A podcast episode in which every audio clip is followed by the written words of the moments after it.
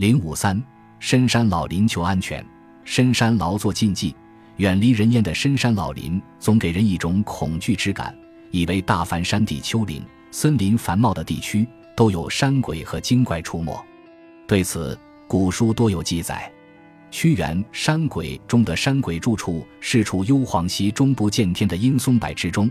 古小说《勾陈》及《述异记》亦云：南康有神，名曰山都，形如人，长二尺余，黑色，赤目，发黄背身，于深山树中作祟。《太平寰宇记》卷一哦，见山在县西北一百二十里，其中有山魈，其形似人，生毛，黑色。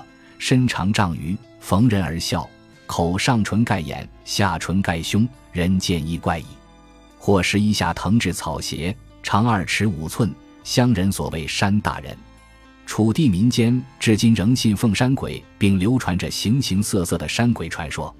在传说中，山鬼是形象丑陋、贪婪、凶恶、好淫、多疑，但又容易上当受骗，爱捉弄人又容易被人捉弄的人形动物。瑶族出猎前后都要祭拜山鬼，祈祷保佑能猎获野兽。